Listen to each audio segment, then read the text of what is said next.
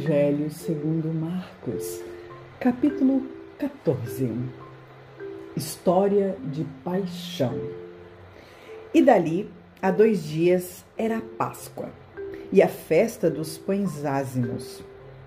E os principais sacerdotes e os escribas buscavam como o prenderiam com dolo e o matariam. Mas eles diziam: Não na festa para que porventura não se faça alvoroço entre o povo.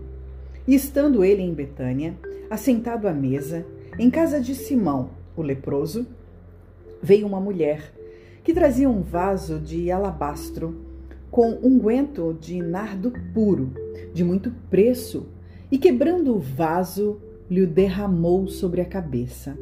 E alguns houve que em si mesmos se indignaram e disseram: Para que se fez esse desperdício de unguento? Porque podia vender-se por mais de trezentos dinheiros e dá-lo aos pobres. E murmuravam contra ela. Jesus, porém, disse: Deixai-a, porque a molestais. Ela fez-me boa obra. Porque sempre tendes os pobres convoscos, e podeis fazer-lhes bem, quando quiserdes, mas a mim nem sempre me tendes. Esta fez o que podia, antecipou-se a ungir o meu corpo para a sepultura. Em verdade vos digo que em todas as partes do mundo onde este evangelho for pregado, também o que ela fez será contado para sua memória.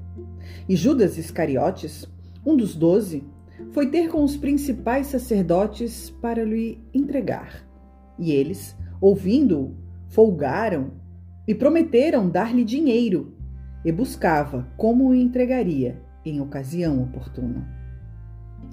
Celebração da Páscoa.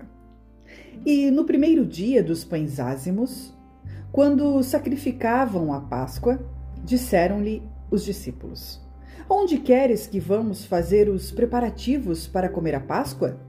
E enviou dois dos seus discípulos e disse-lhes: Ide à cidade, e um homem que leva um cântaro de água vos encontrará. Seguiu. E onde quer que entrar, dizei ao senhor da casa: O mestre diz: Onde está o aposento em que hei de comer a Páscoa com os meus discípulos? E ele vos mostrará um grande cenáculo mobilado e preparado, e ali preparai para nós. E saindo, os seus discípulos foram à cidade e acharam como lhes tinha dito, e prepararam a Páscoa. E chegada a tarde, foi com os doze. E naquele estavam assentados a comer. Disse Jesus: Em verdade vos digo que um de vós que comigo come há de trair-me. E eles começaram a entristecer-se e a dizer-lhes um após o outro: Sou eu? E o outro disse: Sou eu? Mas ele, respondendo, disse-lhe: É um dos doze, que põe comigo a mão no prato. Na verdade, o filho do homem vai, como dele está escrito. Mas ai daquele homem por quem o filho do homem é traído. Bom seria para o tal homem não haver nascido instituição da ceia do Senhor. E comendo eles, tomou Jesus pão e, abençoando-o, o partiu e deu-lhe, e disse: Tomai, comei, isto é o meu corpo. E tomando o cálice e dando graças, deu-lhe, e todos beberam dele. E disse-lhes: Isto é o meu sangue, o sangue do Novo Testamento que por muitos é derramado. Em verdade vos digo que não bebereis mais do fruto da vide, até aquele dia em que o beber novo no reino de Deus. E tendo cantado o hino, saíram para o monte das oliveiras. E disse-lhe Jesus: Todos vós esta noite vos escandalizareis em mim, porque está escrito: Ferirei o pastor e as ovelhas se dispersarão. Mas, depois que eu vos houver ressuscitado, irei adiante de vós para Galiléia. E disse-lhe Pedro: Ainda que todos se escandalizem, nunca, porém, eu. E disse-lhe Jesus: Em verdade te digo que hoje, nesta noite, antes que o galo cante duas vezes, três vezes me negarás. Mas ele disse com muito mais veemência: Ainda que me seja necessário morrer contigo, de modo nenhum te negarei. E da mesma maneira diziam todos também. Getsemane. E foram a um lugar chamado Getsemane. E disse aos seus discípulos: Assentai-vos aqui, enquanto eu oro. E tomando consigo a Pedro e a Tiago e a João, e começou a ter pavor e a angustiar-se. E disse-lhes: A minha alma está profundamente triste até a morte. Ficai aqui e vigiai. E tendo ido um pouco mais adiante, prostrou-se em terra e orou, para que, se fosse possível, passasse dele aquela hora. E disse: Abba, Pai, todas as coisas te são possíveis. Afasta de mim este cálice. Não seja, porém, o que eu quero, mas o que tu queres. E chegando, achou-os dormindo e disse a Pedro: Simão, dormes? Não podes vigiar uma hora? Vigiai e orai, para que não entreis em tentação. O espírito, na verdade, está pronto, mas a carne é fraca. E foi outra vez e orou, dizendo as mesmas palavras. E voltando, achou-os outra vez dormindo, porque os seus olhos estavam pesados e não sabiam o que responder-lhe. E voltou terceira vez e disse-lhes: Dormi agora e descansai. Basta, é chegada a hora. Eis que o filho do homem vai ser entregue nas mãos dos pecadores. Levantai-vos, vamos, eis que está perto o que me trai. Prisão de Jesus. E logo, falando ele ainda, veio Judas, que era um dos doze, na parte dos principais sacerdotes e dos escribas e dos anciãos, e com ele uma grande multidão com espadas e varapaus. Ora, o que o traía disse-lhes, dado um sinal, dizendo: Aquele que eu beijar, esse é. Prendei-o e levai-o com segurança. E logo que chegou, aproximou-se dele e disse-lhe: Rabi, Rabi, e o beijou e lançaram suas mãos sobre ele e o prenderam.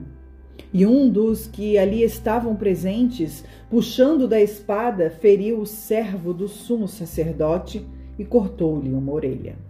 E respondendo Jesus, disse-lhes: Saístes com espadas e varapaus a prender-me, como a um salteador? Todos os dias estava convosco ensinando no templo, e não me prendestes. Mas isto é para que as Escrituras se cumpram. Então, deixando-os todos, fugiram. E certo jovem o seguia envolto em um lençol sobre o corpo nu. E os jovens lançaram-lhe a mão, mas ele, largando o lençol, fugiu deles nu. Jesus perante o sinédrio. Negação de Pedro. E levaram Jesus ao sumo sacerdote, e ajuntaram-se todos os principais sacerdotes, e os anciãos e os escribas, e Pedro o seguiu de longe até dentro do pátio do sumo sacerdote. E estava sentado com os servidores, aquentando-se ao fogo. E os principais sacerdotes e todo o concílio buscavam algum testemunho contra Jesus, para o matar, e não o achavam porque muitos testificavam falsamente contra ele, mas os testemunhos não eram coerentes. E levantando-se alguns, testificaram falsamente contra ele, dizendo: Nós ouvimos-lhes dizer: Eu derrubarei este templo, construído por mãos de homens, e em três dias edificarei outro, não feito por mãos de homens. E nem assim o seu testemunho era coerente. E levantando-se o sumo sacerdote no sinédrio, perguntou a Jesus, dizendo: Nada respondes? Que testificam estes contra ti? Mas ele calou-se e nada respondeu. O sumo sacerdote tornou a perguntar: e disse-lhe: És tu o Cristo, filho do Deus bendito? E Jesus disse-lhe: Eu sou. E vereis o filho do homem assentado à direita do poder de Deus e vindo sobre as nuvens do céu. E o sumo sacerdote, rasgando as suas vestes, disse: Para que necessitamos de mais testemunhas? Vós ouvistes a blasfêmia. Que vos parece? E todos os consideraram culpado de morte. E alguns começaram a cuspir nele e a cobrir-lhe o rosto e a dar-lhes punhadas e a dizer-lhe: Profetiza! E os servidores davam-lhe bofetadas. E estando Pedro embaixo no átrio, chegou a uma das criadas do sumo sacerdote. E vendo a Pedro, que se estava aquentando, olhou para ele e disse: Tu também estavas com Jesus, o Nazareno. Mas ele negou, dizendo: Não o conheço, nem sei o que dizes. E saiu para fora, ao alpendre, e o galo cantou. E a criada, vendo-o outra vez, começou a dizer aos que ali estavam: Este é um dos tais. Mas ele o negou outra vez. E pouco depois, os que ali estavam disseram outra vez a Pedro: Verdadeiramente tu és um deles, porque és também galileu e tua fala é semelhante. E ele começou a praguejar e a jurar: Não conheço este homem de quem falais. E logo o galo cantou segunda vez. E Pedro lembrou-se da palavra que Jesus lhe tinha dito: Antes que o galo cante duas vezes, três vezes me negarás. E pensando nisto, chorou.